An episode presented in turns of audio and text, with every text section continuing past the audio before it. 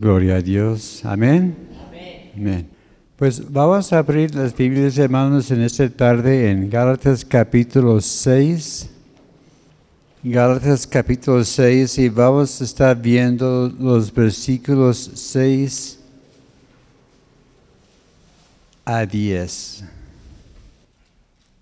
Gálatas capítulo 6, versículo 6.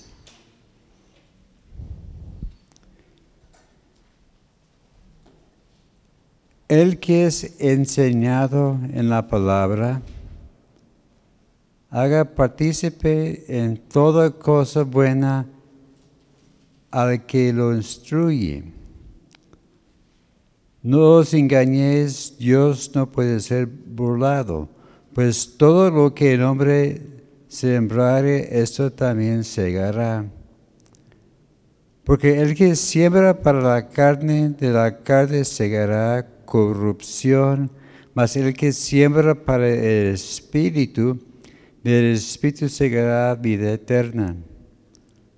No nos cansemos pues de hacer bien, porque a su tiempo segaremos si no desmayamos.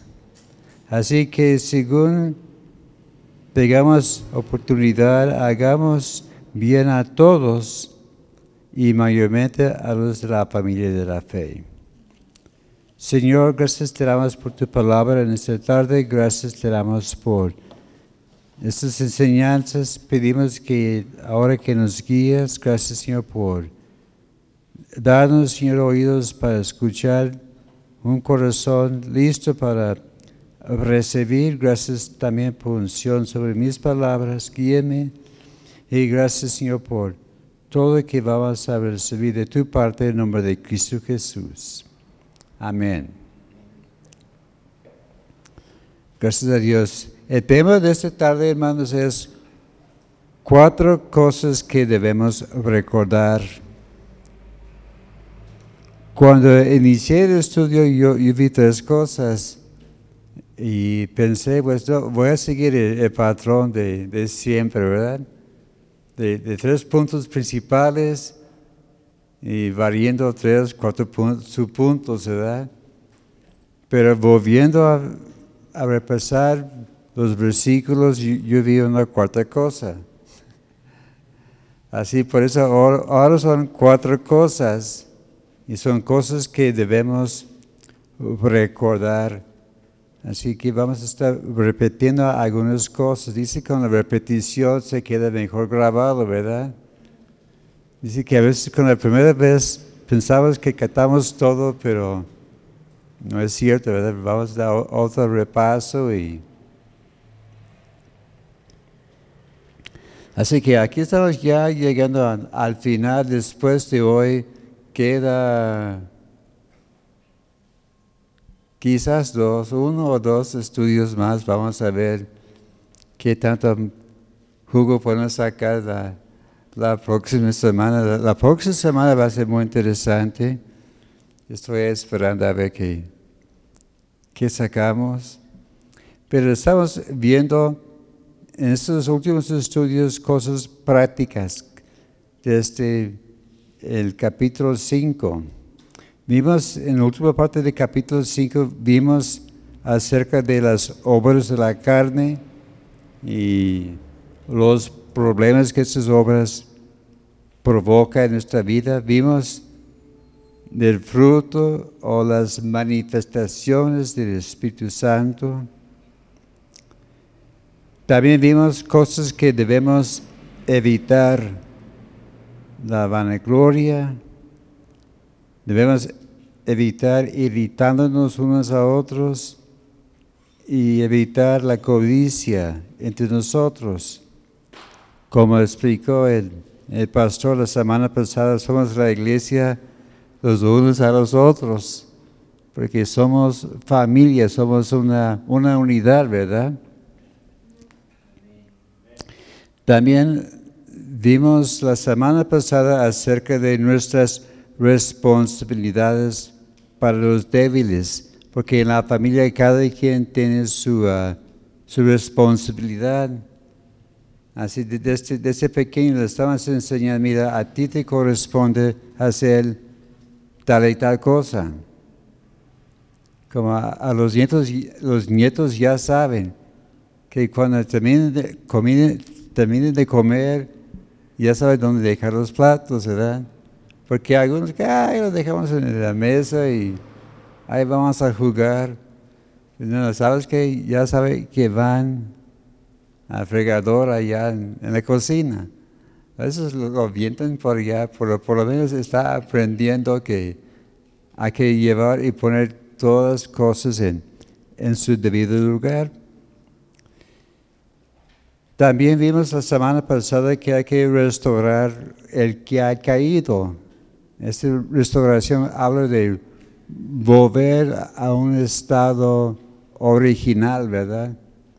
Es cuando, cuando uno está restaurando un carro. A veces la gente le gusta comprar carros clásicos. A mí me encantan los carros de, de los 50, 60 porque yo veo en ellos carácter. Se ve que son muy distintos. Pero a veces uno compra uno que está ya medio chocado y sabes que le vamos a restaurar y se esfuerza para acomodar, cambiar las cosas que no deben estar. Y así también nosotros debemos estar restaurando el hermano caído. También hay que levantar a aquella persona y traer sanidad en su vida. Vimos también la semana pasada que somos un ejército y también un hospital. Tal como comentó también el pastor la semana pasada, por desgracia somos los únicos que fusilamos a los heridos. Porque en la vida real el ejército, cuando veo un soldado, un compañero herido, lo levanta y lo llevan al hospital para que sea sanado. Y hasta con los enemigos también los llevamos. Pero por desgracia hay, cristianos que en lugar de restaurar y llevar el hombre caído al, hospital, lo fusilan, ¿verdad? Es, como aquel hombre que estaba llevando un caballo al mercado y hubo un choque y se volcó el, remolque. Y llegó la policía y vio el caballo sufriendo y ¡pum! Lo, mató. Pues no hubo otro remedio, ¿verdad? Luego se acercó al Señor. Señor, ¿cómo está usted? No, no, estoy bien. que no, tenía miedo que iban a también a fusilar. Pero vemos que también a veces el cristiano hace lo mismo, ve a su hermano que está cogiendo y en lugar de ayudarle, le fusilan, ¿verdad? Y hay que hacer todo con una actitud de mansedumbre. Es, es tremendo cómo estamos viendo repetido mucho los frutos o las manifestaciones del Espíritu Santo en sus estudios y sobre todo de mansedumbre. Es que es la cosa que parece que más falta hace eh, en el cuerpo de Cristo, de ser mansos, tranquilos y pacíficos. También hay que recordar que también nosotros somos humanos y podemos caer en lo mismo. Yo he visto algunos casos que hay un hermano que ha caído en algún pecado y sobre todo en pecados de, de índole sexual y luego dicen, ah, mire, hermano fulano de tal cayó en pecado le encontraron con una prostituta y empiezan a hacer un escándalo y medio. Recuerdo de un hermano que tenía esta fama. ¿Sabe qué pasó con él? Pasó el tiempo y también a él le cacharon, como, como ha dicho, con las manos de la masa. Estaba con una prostituta pero él decía que no, estaba aconsejando, no, tuvimos relaciones. mira, estás casado, ¿por qué, por qué estás con, con esta mujer? Y él también cayó y batalló para ser restablecido. No sé si se restableció o no, pero era una cosa tremendo, un golpe a, la, a los cristianos, hombres de renombre y cayendo en, cosas así. Y vemos que cuando hay estos problemas hay que hacer las cosas en, en, orden y en bien. Y también como hemos visto que la ropa sucia se lava en casa, ¿verdad? Eh, hemos visto que hay casos que hay que tratar y sabes que mejor en privado, no vamos a, publicar a la luz del mundo lo que, lo, que está pasando. Hay que ser sabios en ese aspecto. También habla que debemos llevar las cargas unos a otros. Así que no andamos solos y no somos como el llanero solitario. Estamos en un equipo y debemos apoyarnos y no debemos ser hipócritas. Y también las nuestras obras deben ser sometidas a prueba. Y también en el versículo 5 dice que cada uno llevará su propia carga. Y algunos dicen, ah, mira hermano, aquí hay una contradicción. Porque hay gente que se dedica a buscar contradicciones en la Biblia, ¿verdad? Que dicen en el versículo 12, capítulo 6, sobre llevar a los unos las cargas de los otros. Y en el 5 dice, cada quien llevará su propia carga. A la ligera y, pasando rápidamente parece que hay una contradicción, pero no es así. Pues hay que leer despacio, palabra por palabra, ¿verdad? A ver, ¿qué dice? Dice primero sobrellevar las cargas unos a otros. Esa habla de ayudar a tu hermano con sus cargas. Y la palabra aquí de cargas es la palabra barros, que habla de una carga pesada.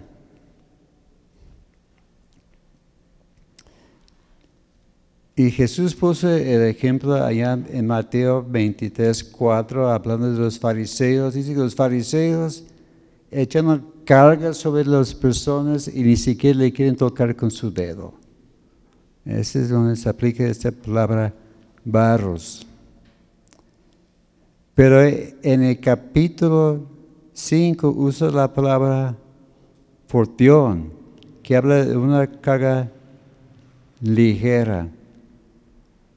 Es, es como el, el paquete que llevaban los soldados romanos hace cuenta como un tipo de mochila. Y eso habla también del tipo de carga que, Jesús nos da a nosotros. Allá en Mateo 11, 30 dice, tomar mi yugo,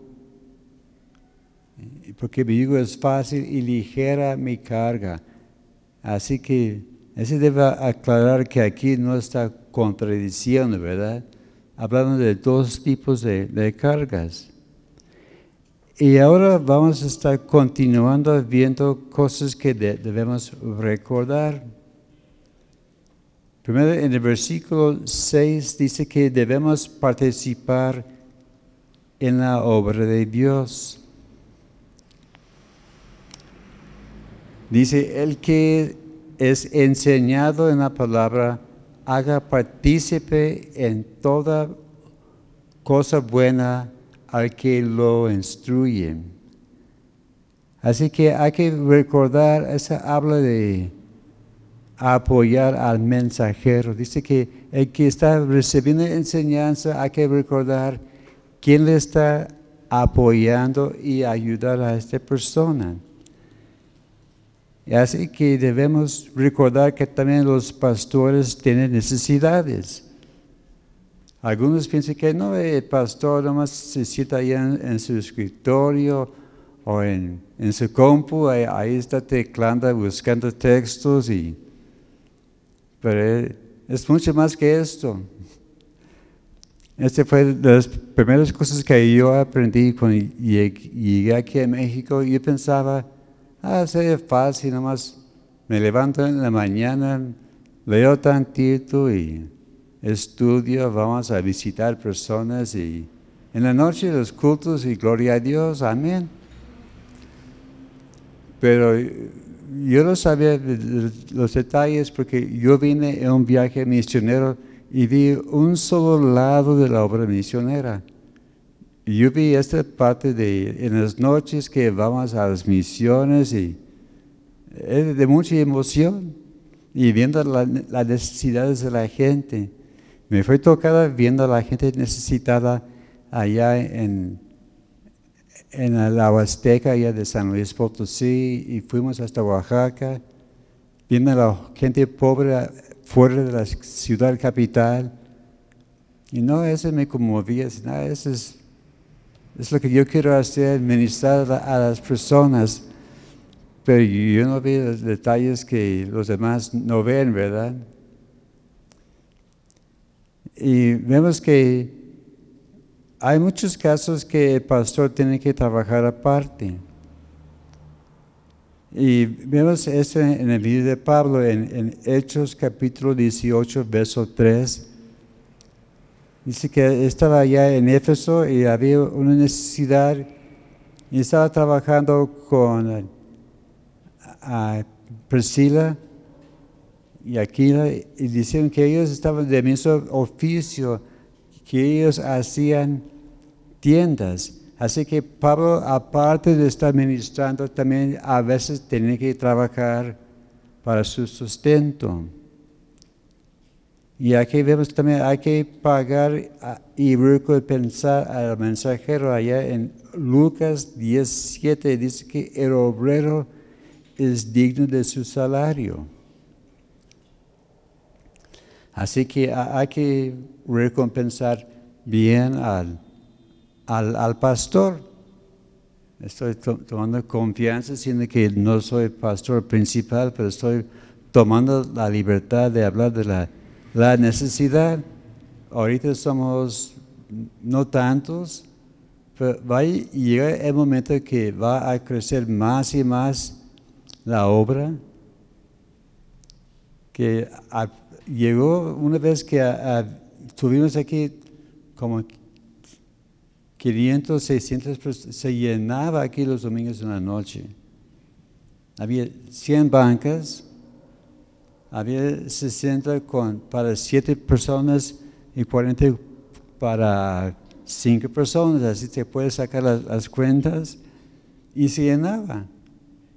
Y el calorón que hacía adentro, porque tuvimos unos pequeños ventiladores allá en el frente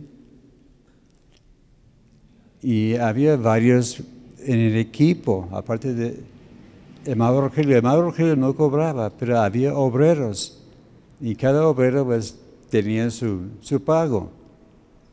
Y además hay que apoyar bien al a los pastores. Y haciendo una comparación de versiones, en la Reina Valera antigua dice, y el que es enseñado en la palabra, comunique en todos los bienes los que, a, los que lo instruyen.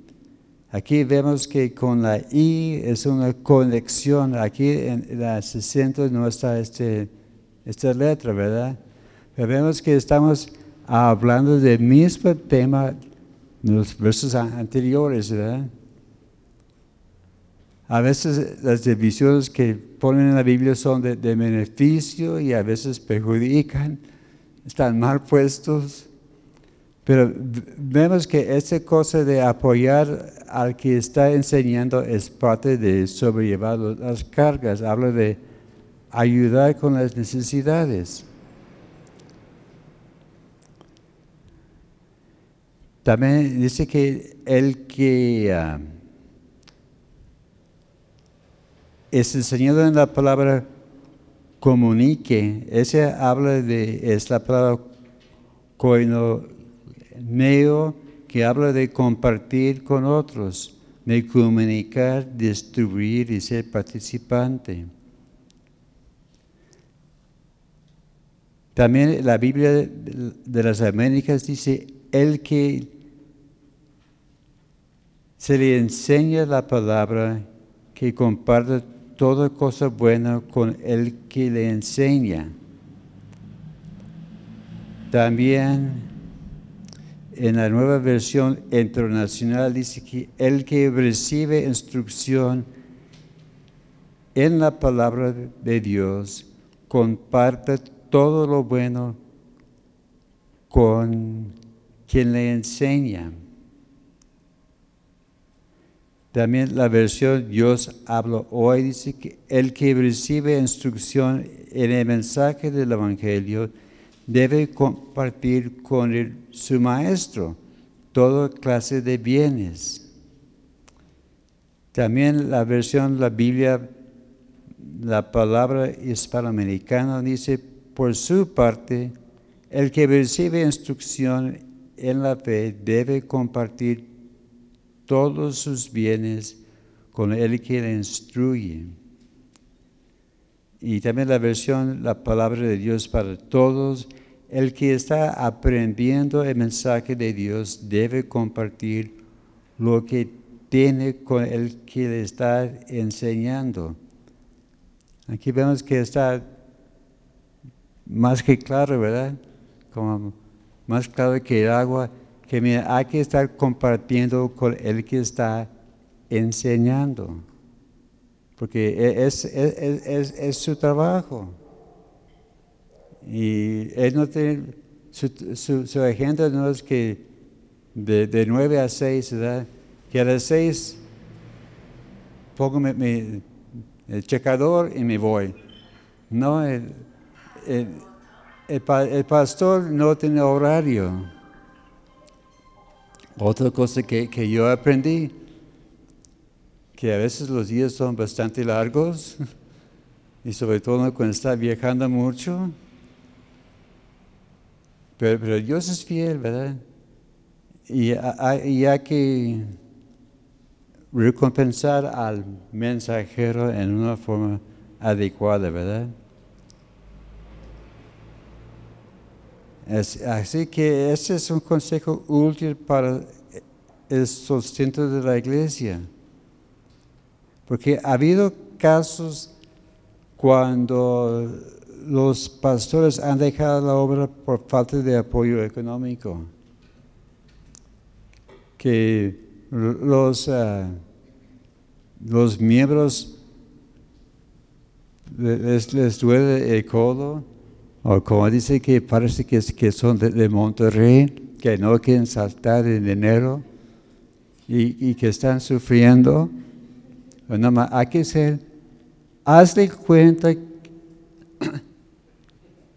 que, ¿qué harías si tu patrón dice, sabes que le vamos a, a recortar el presupuesto, le vamos a pagar nomás medio tiempo?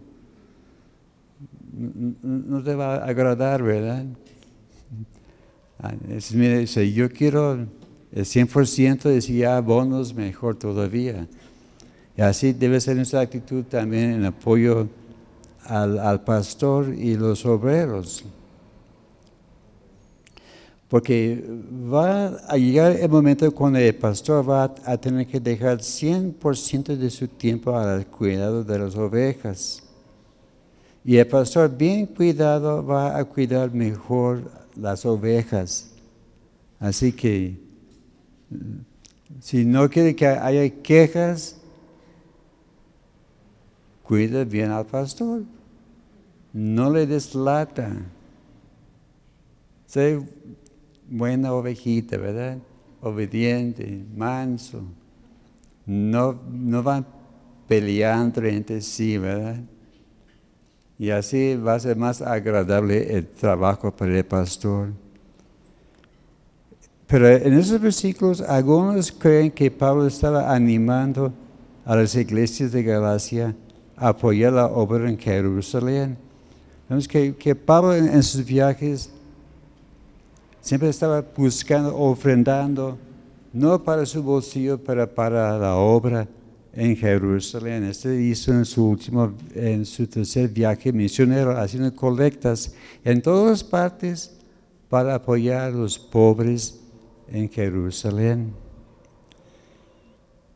Y hay que recordar que en Jerusalén es donde estaba la sede principal de la obra, ¿verdad? Digamos que ahí estaba la iglesia madre, allá en Jerusalén. Y, por eso hay que apoyar bien, ¿verdad? Al que está enseñando. Amén. La segunda cosa que debemos recordar es que Dios no puede ser burlado. Es, una principal advertencia, ¿verdad? Que no se engañe. La palabra engañar habla de vagar, de la seguridad, la verdad o alguna virtud. Habla también de andar en error o desviar de camino o de seducir. Y, vemos que el engaño es la raíz de, si no todos, casi todos los problemas que tenemos hoy en el mundo, por engaño. El primer ejemplo es Eva, que fue engañada allá en Génesis 3.13, cuando Dios le dijo a ella, oye Eva, ¿qué hiciste? Ah, no, es que vino el serpiente y me engañó. Y pues comí de, fruto. Y aquí yo veo algunas cosas para mí interesantes. Fue engañada y escuchó e hizo caso al enemigo vino el, enemigo diciendo, ah, ¿sabes qué? No es cierto, Dios no te quiere bendecir, Dios te quiere limitar, no, no quiere lo mejor para ti. Y Eva le hizo caso. ¿Qué tal si Eva hubiera dicho, sabes qué? Voy a hablar con mi esposo.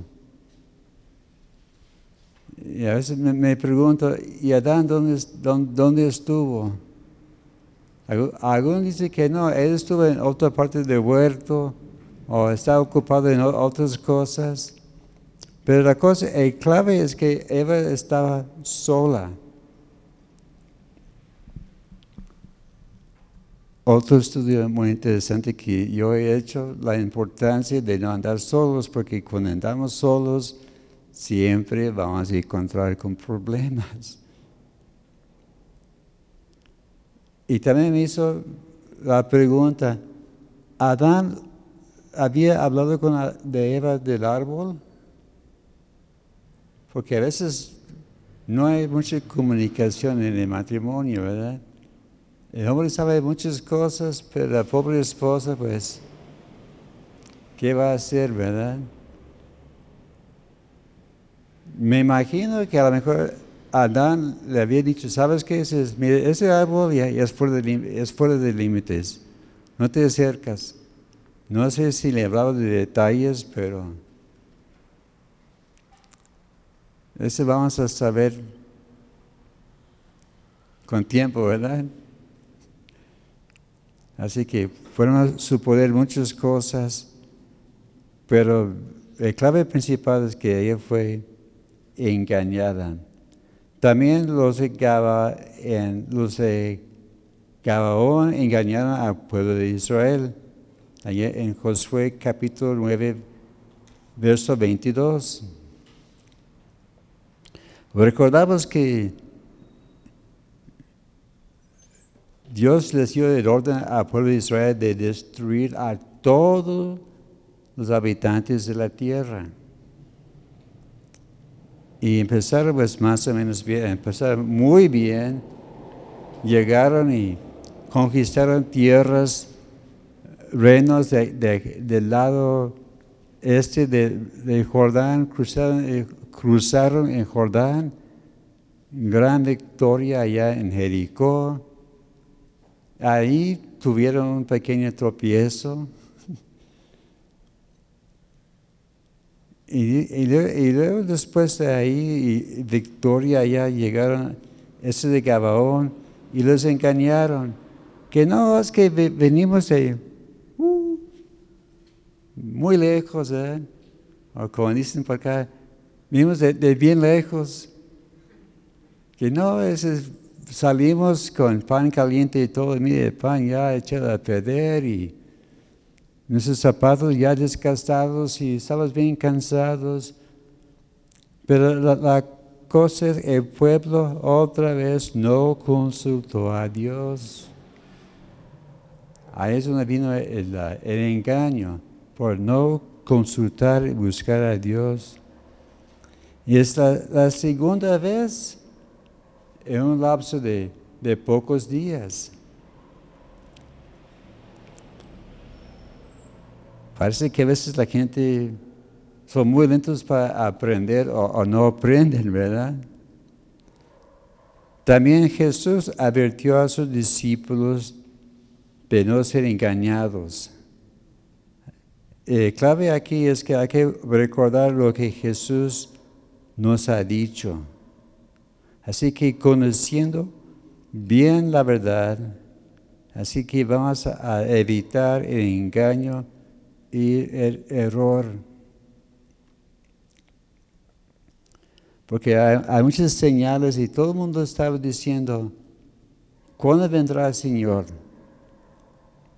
Y, cada rato está cambiando las fechas. Y, y, recuerdo que primero decían que no, en 1984. Así por cuestión de esta novela, ¿verdad? de George Orwell de 1984 no vino. Ah, en el 88 porque va a ser el 40 aniversario de la fundación de Israel. Alguien vendió muchos libros en, ese, en esa fecha.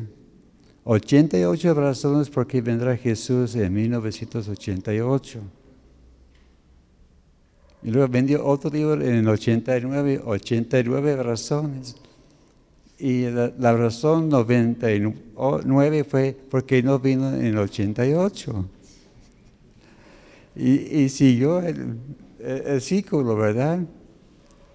Le dijeron, el 2000. Yo creo que de hecho había pensado en el 2000, sí, en el 2000 yo voy a tener 44 años. Ya, haces cuentas, ya sabes cuántos años tengo. Pero recuerdo la noche que estuvimos aquí en la velada para entrar en el año 2000 y todo el mundo estaba esperando, se va a tornar todo el sistema, va a haber un apagón universal y no pasó nada. Lo único que pasó es que se quemó una tienda de fábrica de telas aquí en el centro. No se recuerda, ¿verdad? Fue la única cosa que pasó eh, en la madrugada del 1 de enero de, 2000. Eh, luego el, 2012, ¿verdad? Y, y, cada rato hay nuevas fechas. Y, ¿sabes qué es? Yo no no voy a tener fechas. La cosa es que Él viene, Él mismo dijo, nadie sabe, ni, ni yo sé, soy el Padre. Así que tranquilos, cuando viene Jesús hay que estar preparados. y hay que trabajar mientras para apurar su venida. Amén. Y vemos que también Satanás está conocido como el gran engañador. Allá en Apocalipsis dice que eres el, el acusador de los hermanos, el que engaña al mundo. En Juan capítulo 8 dice que eres el padre de mentiras.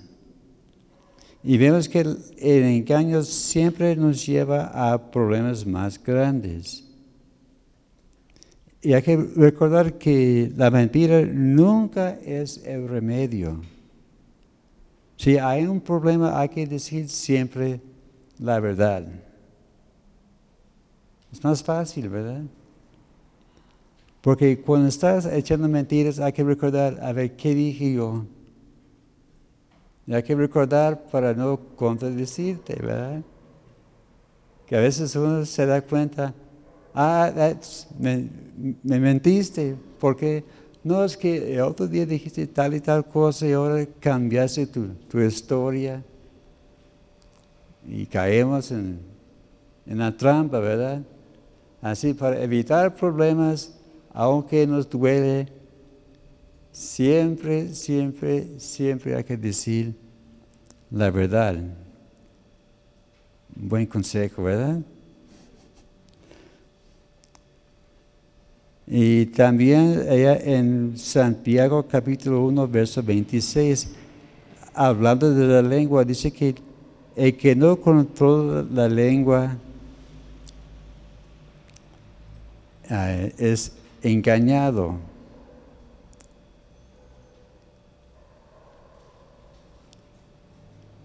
Y como dice que, dice que Dios no puede ser burlado. Esa habla de levantar la nariz contra Él, ¿verdad? Es como si, ¿y, tú qué? Porque hacen chistes de toda clase, ¿verdad? Hacen chistes de, de las suegras, de los gallegos y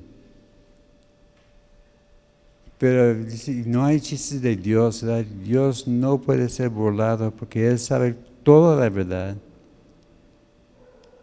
Cuando uno está burlando de Dios es un acto de obstinación.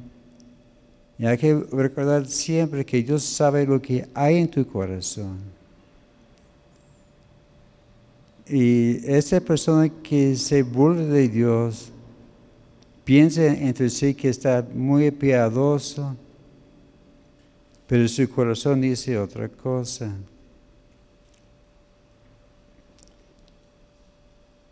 Y es una persona que su religión es la vanagloria.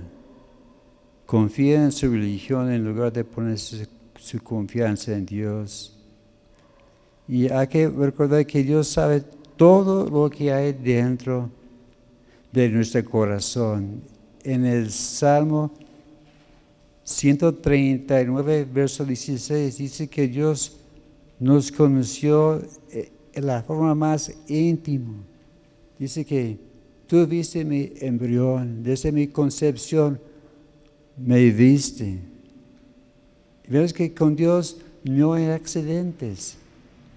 Dice, dice, que en el momento de la concepción, Dios estaba viéndonos, Dios ya tenía hecho el croquis para nuestra vida, el plan desde la eternidad, Dios tenía planeado cada una de nuestras vidas. Y con, con, Dios, algunos dice, no, no, no, es que no fue planeado este, este embarazo. Bueno, eso sucede, ¿verdad? No fue planeado, pero con Dios no hay accidentes.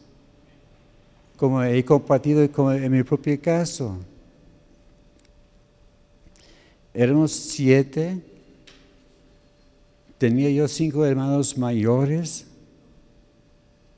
Luego nací yo y luego el más pequeño. Entre la más joven de los mayores y a mí son 11 años. Pero los otros eran cada, cada año, cada dos años, otro hermano, otro hermano. Y, luego un descanso y yo aparecí. Y una vez me atreví a preguntar a, mi mamá, oye mamá, ¿fue planeado mi, mi nacimiento? Y no me contestó. me dijo, tú sabes. Y ya sé que Dios nace en el tiempo de Dios. Y por eso aquí estoy. El hermano Rogelio nació cuando él nació y yo a los casi 22 años yo nací y quién iba a imaginar que íbamos a estar juntos por todo ese tiempo. Dios tenía desde el principio todo planeado. También en Hebreos 4.13 dice que todas las cosas están delante de Dios. Y somos responsables por lo que Dios nos ha entregado y debemos ser buenos mayordomos. Okay, La tercera cosa que debemos recordar es lo que sembramos, lo vamos a cosechar en los versículos 7 y 8. Vemos que cada sembrador decide qué clase de cosecha tendrá. Así que si quieres jitomates, no puedes sembrar cebolla. Si quieres jitomates, hay que sembrar jitomates, ¿verdad? Y vemos que hay dos clases de tierra donde podemos sembrar. Podemos sembrar en el campo de la carne, donde vamos a cegar corrupción, nos hace recordar de nuestro estudio sobre las obras de la carne, o podemos sembrar en el campo del Espíritu, donde, vamos a cegar la vida eterna. Y vamos a, a cegar beneficios de fruto del Espíritu Santo. Y vemos que hay desventajas en confiar en la carne. Porque la palabra carne aparece pues, varias veces en, Gálatas. Este ha sido un tema constante en esta epístola. Y la razón es para mostrarnos la relación con el pecado. Y vemos que la ley condena la carne, porque la carne no agrada a Dios, más bien Dios condena las cosas de la carne. Y vemos que la carne esclaviza al hombre. Esto vimos que cuando Pablo estaba discutiendo en contra de la circuncisión, de guardar las cosas de la ley, y dice que es una lucha constante. Y vemos que la corrupción habla de agua echada a perder. Hace es como tiene comida sabrosa y bien hecho y todo, y lo deja afuera en el tiempo de calor y se echa a perder, ¿verdad? ¿Cómo lo puede remediar? ¿Lo puede volver a calentar? ¿O hervir el agua? No. Si está echado a perder, hay un solo lugar a la basura, ¿verdad? Y vemos que la corrupción también habla de una degeneración que va de mal en peor. Pero vemos que hay ventajas de sembrar para el espíritu. Dice que tendremos una cosecha espiritual. Y todo depende en qué clase de tierra sembramos. Como Cristo en la parábola de la sembrador habla de las tierras diferentes. La semilla que cayó junto al camino, que cayó entre las piedras, las espinas, y la semilla que cayó en buena tierra. Y nosotros seremos recompensados según la vida que vivimos. Y vemos que el crecimiento de la semilla lo da Dios. En 1 Corintios 3, 7. Estaba hablando de que yo siempre a Pablo recogió, pero el crecimiento dará Dios. Así que no importa quién está sembrando o quién va a hacer que aproveche la cosecha, lo importante es que Dios da el crecimiento. También hay que sembrar en justicia, en Proverbios 11, 18. Y entre más que sembramos, más grande la cosecha. Porque la semilla siempre va a multiplicar.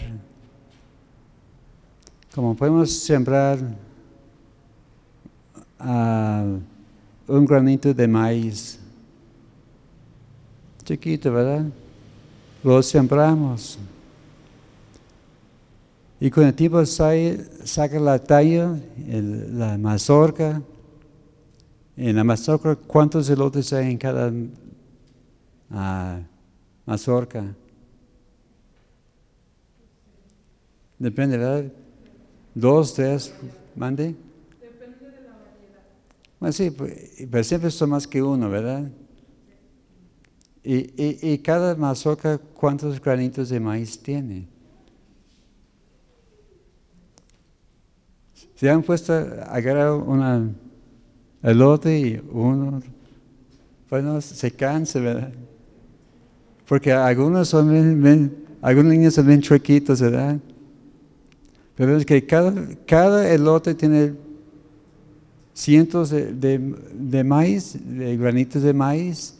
Así es la cosecha. Y también hay que esperar con paciencia, ¿verdad? La cosecha.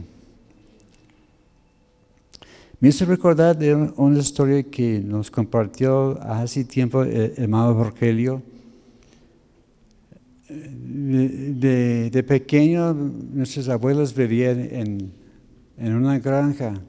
Este fue antes que yo naciera. Pero me contaba que no, los abuelos vivían en una granja, los abuelos que tenemos en común, la, los papás de mi papá y de su mamá. Y a Mauro siempre le encantaba la, sandía. Él decía, abuelo, me, encanta la, sandía. Y mi abuelo le dijo, ah, ¿te gusta la sandía? ¿Quieres tu propia sandía? Sí, muy bien. Mira, aquí son unas semillas. Vas a sembrar aquí, lo tapamos y lo estamos regando. Y con el tiempo tendrás tu sandía. Ya, no llévate mi propia sandía, todo para mí. Pero había una cosa. Pasaron un par de días y no había sandía. Le fue allá y lo desenterró, ah, ahí está. Y lo voy a enterrar. Pasó otros días más, no había sandía y los, lo voy a desenterrar pensando que no, a lo mejor el ratoncito vino y lo comió. Ahí estaba todavía y lo voy a sembrar, a enterrar. Llegó la cosecha y el Rogelio no tuvo sandía. Pero mi abuela sí tenía sus sandías grandes y jugosas. Y él aprendió una gran lección. Hay que sembrar y dejar la semilla en la tierra y con tiempo vendrá el fruto. A veces nosotros nos desesperamos. No queremos las cosas rápidas, ¿verdad? Queremos, como, como digo, estilo Nescafé, echamos agua y ahí está. Pero no, para mí un buen café es mejor, hay que esperarlo unos 5 o 10 minutos en la cafetera. Y en mi humilde opinión está más sabroso que en el café. Es igual con cosas de la fe, hay que sembrar y esperar con paciencia y Dios nos dará el fruto que deseamos. También la cuarta cosa que debemos, debemos recordar es que recordar que debemos hacer bien siempre. Dice que no se cansa hacer bien. Y aquí la palabra cansar habla de, fatiga o cansancio de sus labores. Es como al final del día, en la tarde llega de, trabajo y si ha trabajado bien, está cansado, ¿verdad? Sobre todo los que trabajan en el campo. Si quieres saber qué es trabajo, trabaja en el campo. Aquí en, la ciudad somos muy flojos, no sabemos qué es trabajar y sudar. Pero los de campo sí saben, ¿verdad? Pero esa habla de, de persistir, de ser constantes. Y cuando uno dice, ¿sabes qué? Yo no quiero hacer el bien, ya me cansé. Pero tú no. Siempre debes hacer lo bueno de llevar un buen testimonio.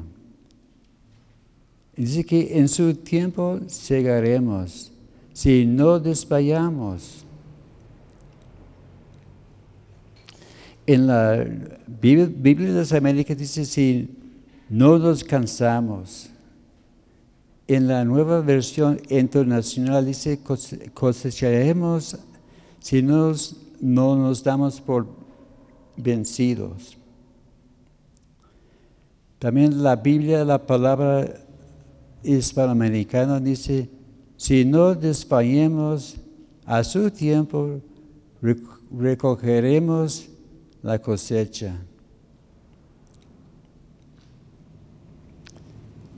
Y vemos que el desánimo habla de relajarse o desvanecerse. Así que no, ya no puedo más. Pues hay que estar animándonos, apoyándonos. Entonces, ¿cuándo debemos hacer el bien? Así que cuando haya oportunidad. En la Reina Valera Antigua dice, entre tanto que tenemos tiempo.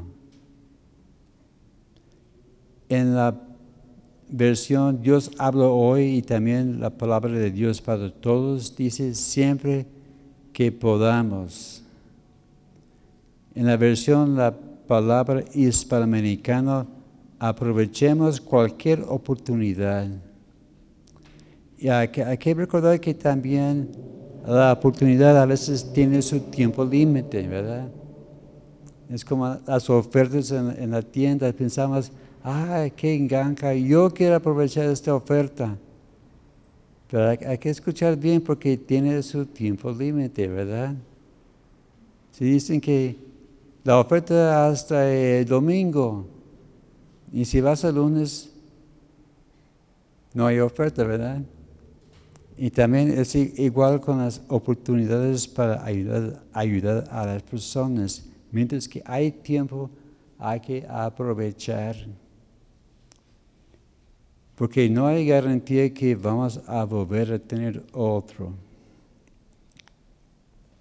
Entonces, ¿a quién debemos mostrar bien?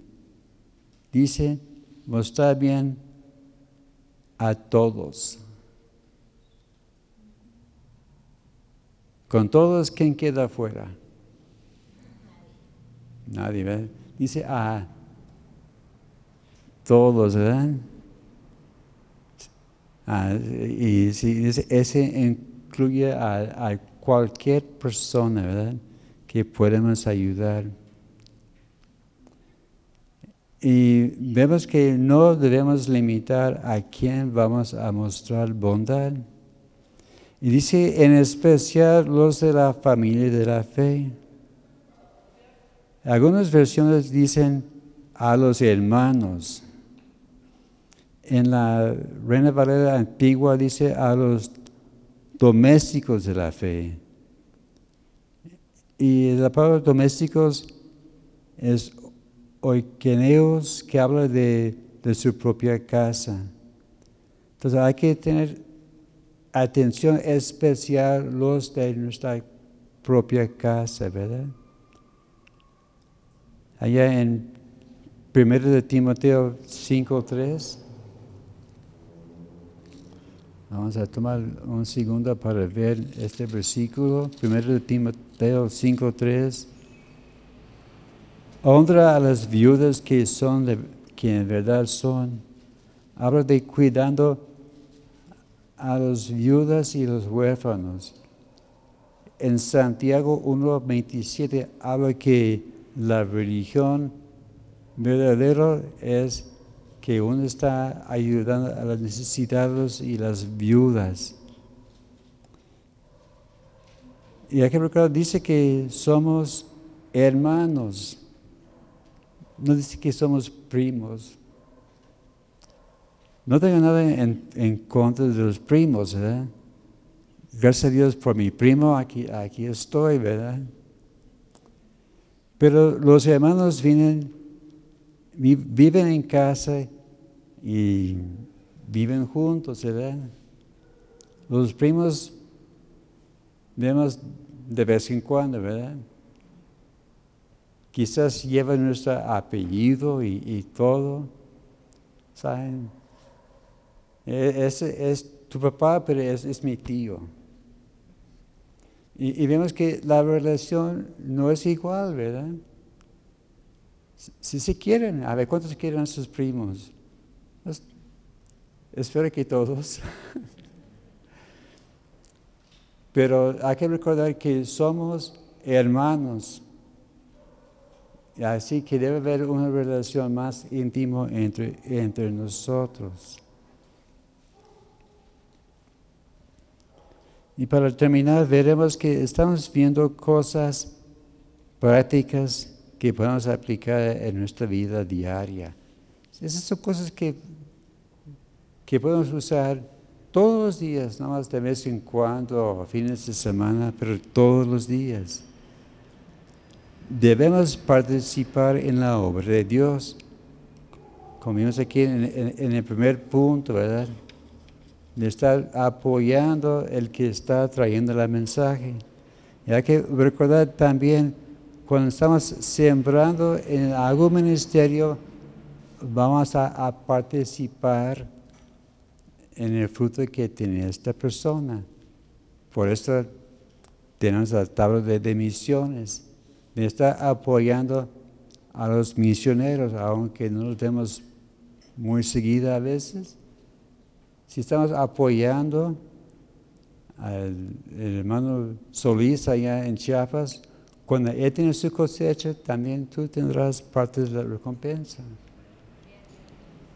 Los hermanos allá en Nepal, ni siquiera hablamos nepalí, pero cuando estamos apoyando al hermano Rubén y ese fabuloso ministerio que él tiene, también vamos a tener parte de la cosecha que Él está recogiendo.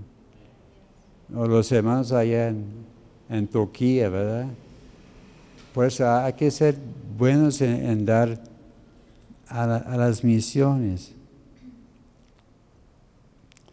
Y llega la cosecha en su tiempo. En Abacub 2, 3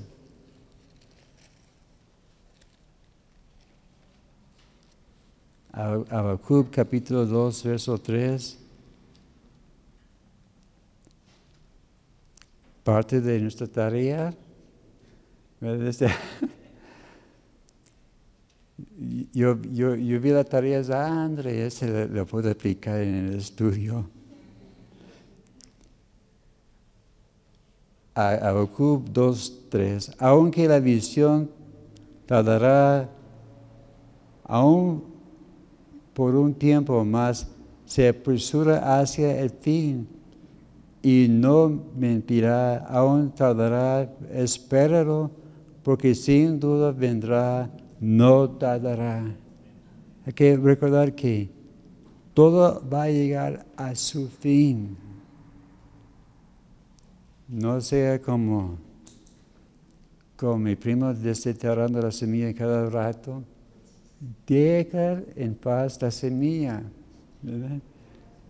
Con, con, paciencia. Hay que estar regando también, porque si no riega también se va a secar. Y recordamos que somos de la misma familia y debemos cuidarnos mutuamente. Así que vamos a aplicar esas cosas. Son cosas hermosas, algunas cosas difíciles de, tragar, ¿verdad? Pero son cosas que necesitamos. Amén. Que vamos a ser buenos siervos y buenos mayordomos. Amén. Señor, gracias te damos por tu palabra en esta noche. Gracias, Señor, por estas palabras y pedimos que nos ayudes, Señor. Pedimos, que podamos ser generosos, Señor, para apoyar los, los que, que están enseñando, Señor. Que ellos puedan hacer su trabajo, Señor, con, con gratitud y agradecidos por, por su pueblo y las ovejas que has puesto bajo su, su control, Señor. Pedimos también que nos ayudes a, a guardar nuestros ojos en ti, Señor, que no seamos vanagloriosos, sino que podamos recordar que lo que sembramos vamos a cosechar, Señor. Ayúdanos, Señor, a ser fieles en, sembrar bueno y apoyar a la gente que nos rodea, Señor. Pedimos en especial por los de, nuestra familia. Señor, gracias te doy, Señor, porque aquí los hermanos tienen un amor íntimo los unos para los otros. Y pedimos, Señor, que este apoyo siga adelante, Señor. Y que podamos sentir, Señor, de verdad como familia. Gracias Señor, bendigo a, mis hermanos, sus familias y los que están escuchando este mensaje también, que estés ministrando en sus vidas también. Y te daremos la honra y la gloria en nombre de Cristo Jesús. Amén.